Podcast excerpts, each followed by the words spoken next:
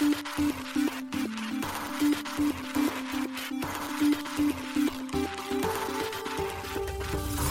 しい経済ニュース。この番組では現当社のメディア新しい経済が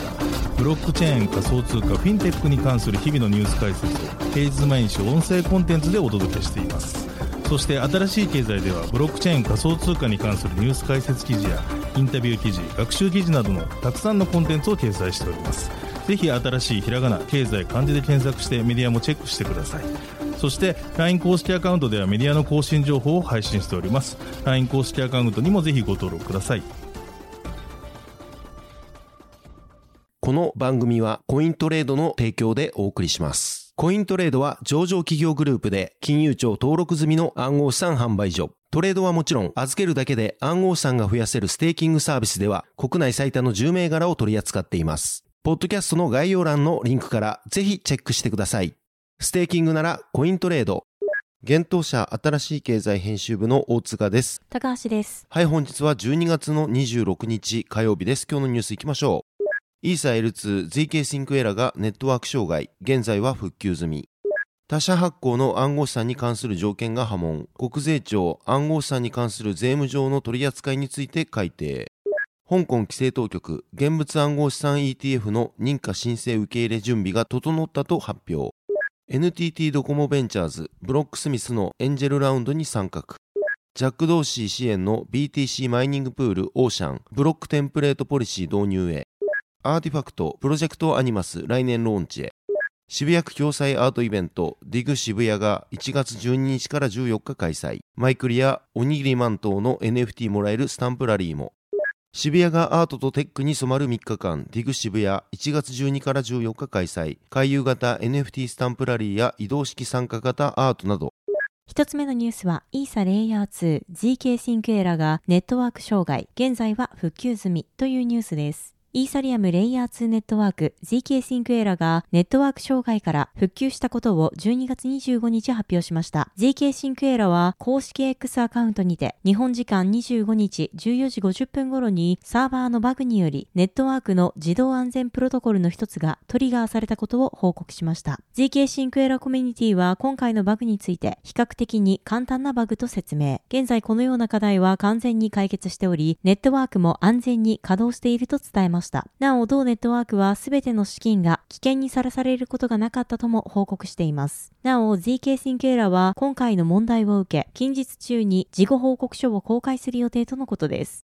続いてのニュースは暗号資産に関する税務上の取り扱いについて FAQ の改訂版というニュースです。国税庁が暗号資産に関する税務上の取り扱いについて FAQ を改訂し、12月25日公表しました。この FAQ は暗号資産及び電子決済手段に関する税務上の取り扱いについて税目ごとに寄せられた一般的な質問等を取りまとめたものです。今回更新及び追加された項目として、法人税の暗号資産関係で11項目、同じく法人税で電子決済手段関係で4項目、消費税関係で2項目、法定調書関係で2項目となっています。なお、今回この中でも、法人税暗号資産関係の項目、暗号資産の期末時価評価について SNS を中心に物議を醸しています。法人における暗号資産の期末時価評価課税については、今年6月に自社発行分は対象外になっています。そして今年12月に他社発行分についても一定の条件下で期末時価評価課税の対象外とすることが令和6年度税制改正体制に盛り込まれ閣議決定しました。ただし、この税制大綱に記されている税制課税対象外となる他社発行の暗号資産は、譲渡についての制限やその他の条件が付されている暗号資産とされています。そして、この課税対象外となる他社発行の暗号資産についての定義は、次のように、今回の FAQ の35ページ、及び令和6年度税制改正大綱の72ページに記載されています。注1、上記の譲渡についての制限その他の条件が付されている暗号資産とは次の要件に該当する暗号資産を言う。1、他のものに移転できないようにする技術的措置が取られていること等、その暗号資産の譲渡についての一定の制限が付されていること。2、上記1の制限が付されていることを認定資金決済事業者協会において公表させるため、その暗号資産を有する者等が上記1の制限が付されている旨の暗号資産交換業者に対する通知等を指していること、この内容から他社に移転できないようにする技術的措置が取られていること等、該当の暗号資産の譲渡について一定の制限が付され、かつそれを暗号資産を有する者等が前述の制限が付されている旨の暗号資産交換業者に対する通知等をしていること、その2つの条件を満たす必要があると読み取れます。確かにこの条件に該当する暗号資産は事実上少なく、期末時価評価の対象外になるのは法改正後も限定的であると考えられます。その点が今回 SNS 上で物議となっています。記事に更新追加があった項目について記載をしておりますので、ぜひご確認ください。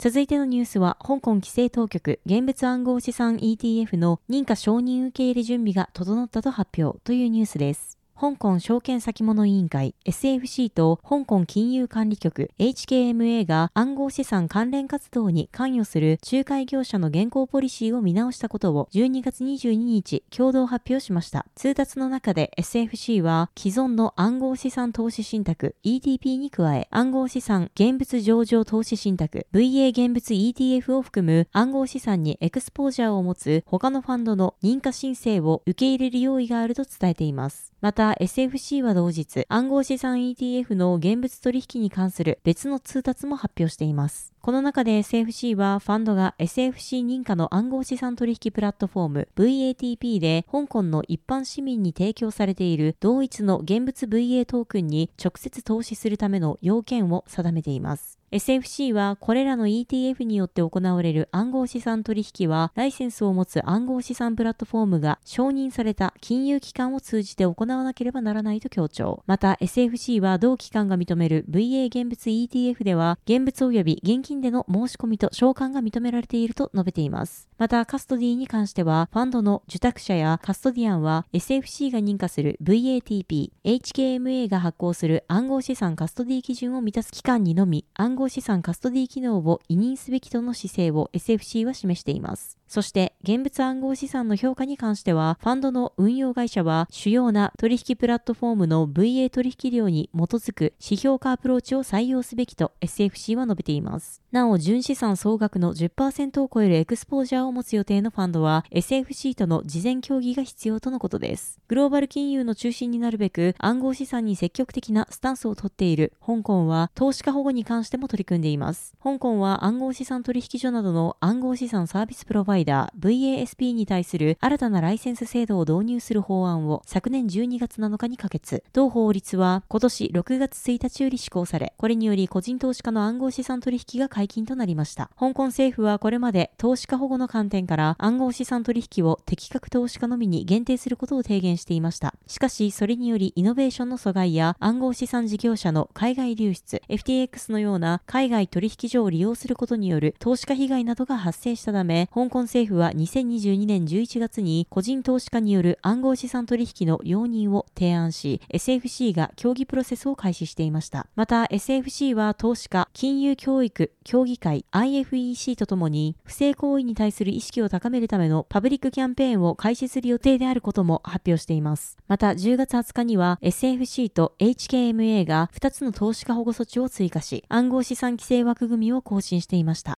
続いてのニュースは NTT ドコモベンチャーズブロックスミスのエンジェルラウンドに参画というニュースです。クラブの Web3 子会社ブロックスミスが同社のエンジェルラウンドに NTT ドコモベンチャーズが参画したと12月22日発表しました。今までブロックスミスは親会社のクラブ及び創業者で社長の真田哲也氏が100%の資本を所有していましたが、今回のエンジェルラウンドで外部から初めて資本受け入れを行うといいます。ブロックスミスは Web3 関連企業として株式上場を目指しており、今回の資金調達は上場に向けた資本構成と財務の強化に向けたものとのことです。また同社は調達資金の使途としてプロダクト開発、研究開発などへの活用を挙げています。今回の NTT ドコモベンチャーズの参画により、両社は提携を強化し、両社のシナジー効果の実現を通じて、共に Web3 のマスアダプションを目指すとのことです。また、 BLOCKSMITH が開発を進める独自の顔認証 Web3 ウォレット、こちらは特許出願中です。についても、NTT ドコモベンチャーズと協力し、より利便性、安全性の高い Web3 ウォレットの開発、実装や、ブロックチェーンゲームのセキュリティ強化などを推進していくとのことです。なお、顔認証 Web3 ウォレットは、 BLOCKSMITH が提供するクイズ動画 SNS カカへも追加予定とのこと。 QAQA はゲームを出題したり、回答者として連続正解してゲーム内通貨、クリップを貯め、溜まったクリップを暗号資産、ブロックスに交換することができるユーザー投稿型のクイズ動画 SNS です。現在クイズの出題や回答などの一部の機能のみ体験が可能なアルファ版が先行プレイの応募者に向けてリリースされています。なお、ブロックスミスはサードバースのブロックチェーンゲーム子会社ソードと共同でサッカー漫画キャプテン翼の IP を活用したブロックチェーンゲームキャプテン翼ライバルズを開発運営している企業でもあります。続いてのニュースは、ジャック・ドーシー支援のビットコインマイニングプール、 OCEAN、ブロックテンプレートポリシーを導入というニュースです。 Mummolin 提供のビットコインの分散型マイニングプール OCEAN の新バージョンのリリースが12月21日発表されました。 Mummolin は OCEAN のブロックテンプレートポリシーを変更。新バージョンではいくつかのブロックテンプレートオプションを導入できるとのことです。 Mummolin によると、ブロックテンプレートポリシーの変更により、 OCEAN マイニングプールは、スパムトランザクションをフィルタリングするか、フィルタリングせずにビットコインコアの実装のまま稼働するかの選択が可能になるとのことです。これまで OCEAN でははビットコインの最小単位である1サトシに通し番号を付け、1つのサトシに任意のデータを紐付けるプロトコル、 Ordinals などをフィルタリングしていました。しかし、今回の変更により、追加の手数料を支払うことで、 Ordinals によるインスクリプションを含んだトランザクションのフィルタリングをオフにすることが可能になりました。 Ordinals は2021年11月に実施されたアップグレードである Taproot を経て実現しました。 Ordinals を利用することでビットコインネットワーク上にトークンや NFT を作成できます。このトークン規格はその特性上、ビットコインネットワークを混雑させてしまうため、ビットコインネットワークの手数料の過剰な高騰や取引速度低下をさせてしまう問題を抱えています。そのため、ビットコインネットワークの主要なノードクライアント実装であるビットコインコアの開発者の一人であるルーク・ダッシュ・ジュニア氏はこれに対し、スパム攻撃であるという見方を示しており、同社の X アカウントにて次回のバージョンの実装までに修正を行う見通しを述べています。なお、ムーモリンは11月、シードラウンドにて620万ドルを調達。このラウンドには元ツイッター CEO でビットコイン支持者のジャック・ドーシー氏が参加しています。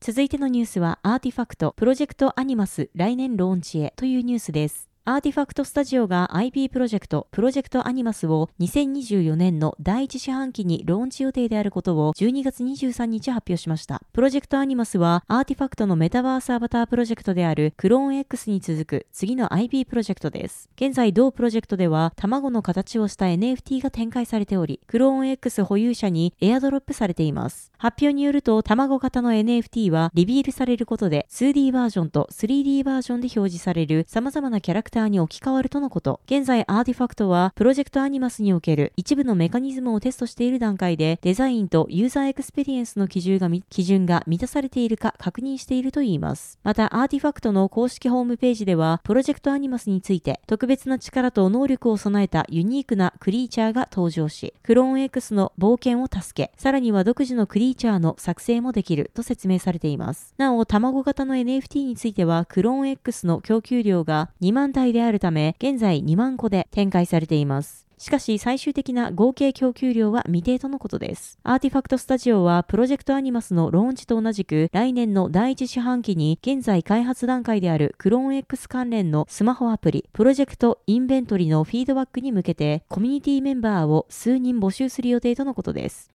はい、本日のニュースは以上となります。そして最後に2つお知らせがあります。1つはイベント告知となっています。渋谷がアートとテックに染まる3日間、ディグ渋谷1月12から14日開催、回遊型 NFT スタンプラリーや移動式参加型アートなどです。テクノロジーとアートを掛け合わせた最新カルチャーを体験できる回遊型のイベント、ディグ渋谷が2024年1月12日から14日の3日間開催されます。ディグ渋谷では150を超える渋谷の文化、エンターテインメント施設を渋谷区の文化的な資産として位置づけ、Web3 など先端技術を取り入れた施策を実施、支援することで、その魅力を国内外に伝え、文化観光産業活性化を図るといいます。渋谷区内の連携店舗をめぐり NFT アートが入手できるデジタルスタンプラリーも開催されるということです。詳細については記事に記載をしておりますので、ぜひこちら新しい経済のサイトから記事をご覧いただければと思います。そして2つ目のお知らせです。こちら昨日夜に公開させていただきました。毎週月曜日恒例の SBIVC トレードより暗号資産週間マーケットレポートが届いております。今回はビットコインは底堅い推移、ソラナは年間で984%上昇し、時価総額は4位に、暗号資産週間市場レポート12月25日号です。こちらについても新しい経済のサイトにて公開しておりますので、ぜひ合わせてご覧ください。はい、このように私たち新しい経済編集部では、ブロックチェーン暗号資産に関するニュースを平日毎日ラジオで配信をしております。本日ご紹介したニュース、コンテンツなどはすべてサイトの方に上がっております。ぜひサイトの方も見に来てください。新しいひらがな、経済漢字で検索して見に来ていただければと思います。それでは本日はありがとうございました。ありがとうございました。